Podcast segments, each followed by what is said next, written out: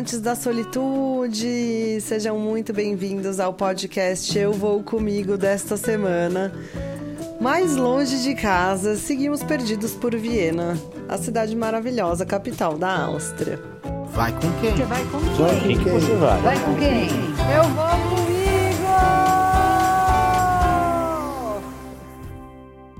Semana passada terminamos o podcast falando que eu tava muito perdida e encantada, lisonjeada ali pela construção, pela arquitetura da cidade de Viena. Assim que eu cheguei, final de tarde, golden hour, os prédios iluminados com aquela luz laranja do sol batendo assim diretamente.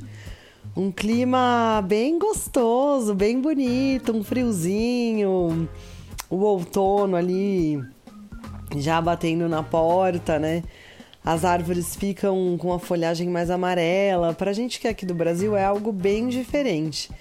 E eu seguia encantada pelas ruas e a minha amiga super preocupada porque eu tava indo na direção oposta da casa dela, né?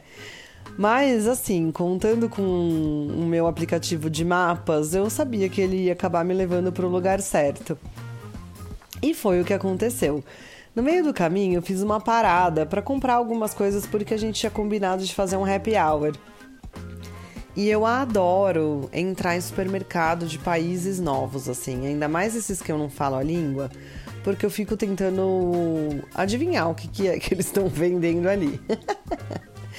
e eu acabei me dando bem, porque eu entrei num mercado onde todas as coisas que eles vendiam eram orgânicas. Inclusive, gente, espumantes, é, alimentos prontos, assim, industrializados, mas coisas feitas de maneira mais artesanal, orgânica mesmo. Eu comprei um potinho de falafel, eles tinham alguns patês de queijo, é, tinha muitos tipos de queijo. Para quem gosta de picles de pepino, nossa, tinha milhões de tipos. Enfim, eu acabei aproveitando porque eu adoro também picles de pepino, né? Que aqui a gente chama só de picles no Brasil. E comprei também um repolho roxo que eu amo, que aqui no Brasil também costumava ser mais fácil de encontrar, mas não é tão comum. É, que ele é mais adocicado. Comprei um espumante para minha amiga que tem a garrafa mais linda que eu já vi na vida. Afinal, ela estava me recebendo com o maior carinho depois de todo esse tempo. E nada mais justo do que ela ter direito a brindar quando ela quisesse. A sorte foi que ela resolveu brindar comigo. Eu acho que de felicidade, né? Na hora que ela viu que eu cheguei certinho ali na casa dela. E depois de tanto tempo, né, sem se ver, a gente fez alguns mergulhos junto na Grande Barreira de Corais. A gente dividiu um momento muito especial da vida, né? E foi muito gostosa a recepção. Essa é uma das coisas que eu mais amo no Eu Vou Comigo e na Solitude. Você tem lar e família em qualquer lugar do planeta. Você tem amor e carinho em todos os lugares que você passa. Porque você também entrega isso quando você encontra com essas pessoas e tá no seu momento plenitude, no seu momento solitude, vivendo ali na sua melhor companhia. E quando você é a sua melhor companhia, você tem segurança e você é uma pessoa legal, você começa a descobrir isso. Ou se você não é, você começa a se transformar em uma, né?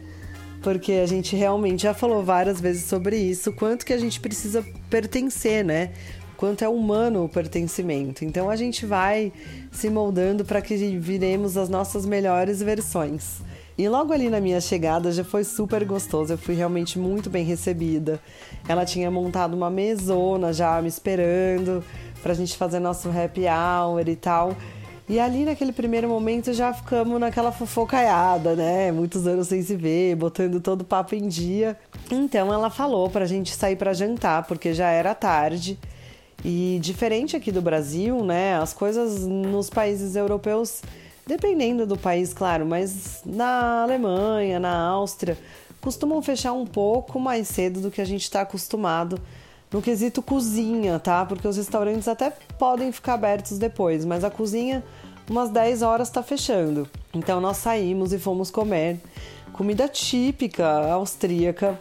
E eu peguei um schnitzel, porque eu não tinha comido na Alemanha, não tinha dado tempo que é uma carne de porco ou também pode ser uma carne de costela, eu acho que eles falam também, né, de boi, é, empanada com umas batatas e uns legumes. E é bem gostoso, parece uma milanesa nossa. Ela pediu lá uma outra coisa que eu não conhecia, mas era muito saudável e eu queria assim mesmo uma comida pro frio, mais quentinha, tudo mais. Passamos bons momentos ali no restaurante. Porém, um restaurante local realmente onde eles só falavam alemão. A língua oficial da Áustria também é o alemão. Na verdade, é o austríaco, que é um alemão um pouco diferente, mas pra gente aqui do Brasil tudo acaba sendo alemão e a gente não entende nada. Essa é a grande verdade. Nem adianta, tudo que você vai ouvir é. Passado esse momento jantar muito gostoso, fomos tomar um drink, fomos para um bar de drink, tomamos um drink também uma coisa diferente, mas assim, o que acontece é que a coquetelaria no mundo ela acaba sendo mais ou menos igual em todos os lugares. Os drinks meio que se repetem, a não ser que existam coisas muito autorais, como eu vou contar para vocês, não sei se nesse podcast ou no próximo, de algo bem legal que a gente viveu por lá, na Áustria, não nesse barzinho de drinks. E aí fomos descansar, né, gente? Porque foi um dia e tanto. Eu tinha saído da Alemanha, tinha quase virado a madrugada do Oktoberfest, tinha tomado multa no caminho do aeroporto, tinha perdido o voo, passei algumas horas só descansando no, no spa, que foi assim uma parte maravilhosa das férias e é algo que eu quero ver se eu consigo incluir em todas as outras daqui para frente. Uhul! Peguei um voo, fui descobrir como é que era andar em Viena. Enfim, já tinha sido um dia cheio de novas coisas. Fomos dormir e mais uma vez o que eu gosto muito na Europa é que o silêncio é maravilhoso assim. São muito poucos os lugares de barulho, sabe? Isso é muito legal e dá um, uma calma assim, uma tranquilidade para você dormir, ainda mais aquele friozinho, um monte de coberta. As casas são super bem aquecidas, tá? Não precisam ter medo. Vamos ver esse ano como é que vai ser essa crise do gás, mas a gente torce para que dê tudo certo por causa da daquela situação chata da guerra que está acontecendo na Ucrânia, né? Mas vamos lá, falar de coisas felizes. Dormi, acordei no dia seguinte, aquele cafezão da manhã. Jesus amado, gente. Quando vocês quiserem ser bem recebidos, vão na casa dessa minha amiga, porque assim, as pessoas que vão na minha casa, elas sabem como é meu café da manhã. O dessa minha amiga, nossa, foi simplesmente sensacional, assim, já foi mais uma vez aquela recepção que eu até falei para ela, eu falei, poxa, que pena que eu vou ficar tão pouco tempo por aqui, né? Então saímos rápido, porque já que não tinha muito tempo, a gente tinha que aproveitar o dia como um todo. E a vantagem de novo é que estava escurecendo tarde. E ela saiu ali junto comigo para me levar para conhecer vários lugares legais por Viena. Talvez eu não me lembre o nome de todos eles, o que é uma pena, mas eu já dei uma procurada na internet e não são pontos muito difíceis de vocês acharem se vocês forem lá. Isso porque também a cidade é basicamente plana. Engana-se quem pensa que o Danúbio Azul passa no centro da cidade. Pelo contrário, o rio que corta a cidade chama Rio Viena. E o Danúbio Azul é do outro lado. A cidade de Viena não foi construída às margens do Danúbio Azul, mas às margens de um outro rio, o que faz com que a cidade seja muito plana. É uma cidade bem arborizada.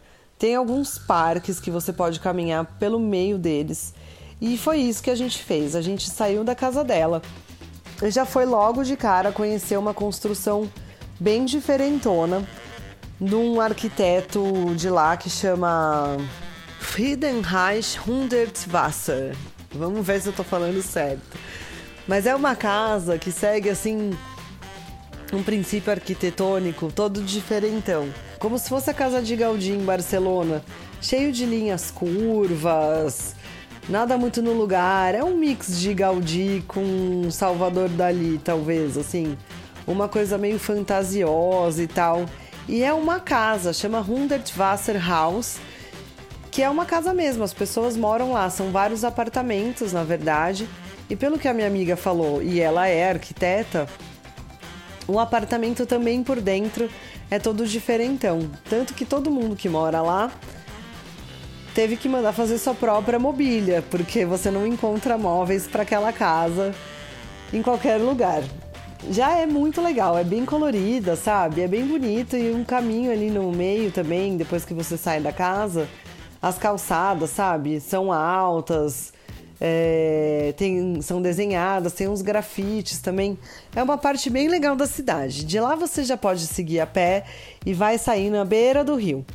E andando pela beira do rio, você caminha para o centro da cidade. Passamos ali pelo bairro onde teve um ataque terrorista há alguns anos. Existe um monumento ali dedicado às pessoas que foram vítimas desse trágico acontecimento. É um bairro muito policiado e é um bairro tipo a Vila Madalena, assim, cheio de barzinho, sabe? Bem descolado mesmo. Tem uma das igrejas mais antigas do mundo por ali também, é bem legal. Tava fechada, infelizmente, mas assim, uma parece uma casinha de barro no meio do nada. Um pouco mais elaborada porque é uma igreja. E ela diz que de vez em quando ainda acontecem missas lá naquele lugar e até algumas festinhas. Parece que rola isso também dentro da igreja lá na Áustria. Inclusive festas com DJs para aproveitar a acústica e tudo mais. Achei esse fato bem diferente, bem interessante. À beira do Rio Viena tem vários e vários cafés, lugares que tem piscina para você nadar e as piscinas não são aquecidas. E do Rio Viena sai um barco que vai ali de Viena para Bratislava, a capital da Eslováquia. Em uma hora e meia você atravessa ali o pelo próprio rio que é o Rio Viena que cai no Danúbio Azul e você tem a possibilidade de fazer todo esse passeio e em um dia visitar duas cidades se você quiser não ia dar tempo. A gente tinha muita programação ainda para fazer por Viena e eu tava doida para conhecer os castelos de inverno e de verão dos Habsburgo, enfim, dos imperadores antigos. E eu queria muito que a minha amiga me levasse lá. E ela estava toda animada porque ela me falou que por ali acontecem coisas muito legais, inclusive no inverno. Isso tudo eu vou compartilhar com vocês no podcast da semana que vem porque aí eu conto com mais detalhes para vocês, outras coisas legais que vocês têm para fazer em Viena. Então já vai separando uma roupinha para frequentar um castelo num evento legal. E quando te perguntarem vai com quem, você responde: eu vou comigo. Nos encontramos aqui na sexta-feira da próxima semana. Vai com quem? Você vai com quem? Vai com quem? Você vai? Vai com quem? Eu vou com